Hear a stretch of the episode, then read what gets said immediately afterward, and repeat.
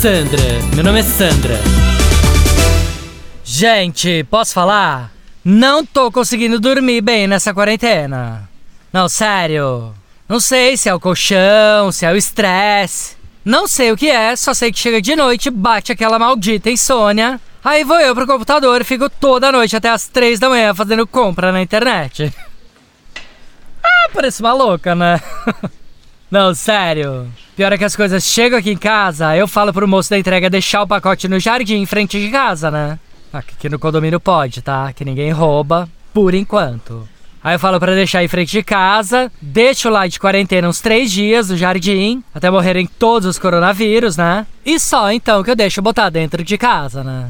Aí outro dia eu fiz tanta compra pela internet, tinha tanto pacote em frente de casa, que tocaram a campainha perguntando se eu tava fazendo família vende tudo, você acredita? ah, parece louca, né? não, sério. Aí eu falei que não era família vende tudo, era Sandra compra tudo. e só bugiganga, né? Tem nada que eu precise, mas dane-se também. Se é pra extrair, pra ajudar a passar o tempo, pra mim tá valendo, né? Chato vai ser a hora que chegar a conta do cartão de crédito que eu quero ver a cara do Rona. Não, vai ficar uma fera, vai reclamar, né? Óbvio. Mas eu vou falar pra ele, eu vou falar, Rô, o que, que você prefere? Uma mulher infeliz e deprimida? Ou uma mulher feliz e surtada gastando no cartão de crédito? Me fala.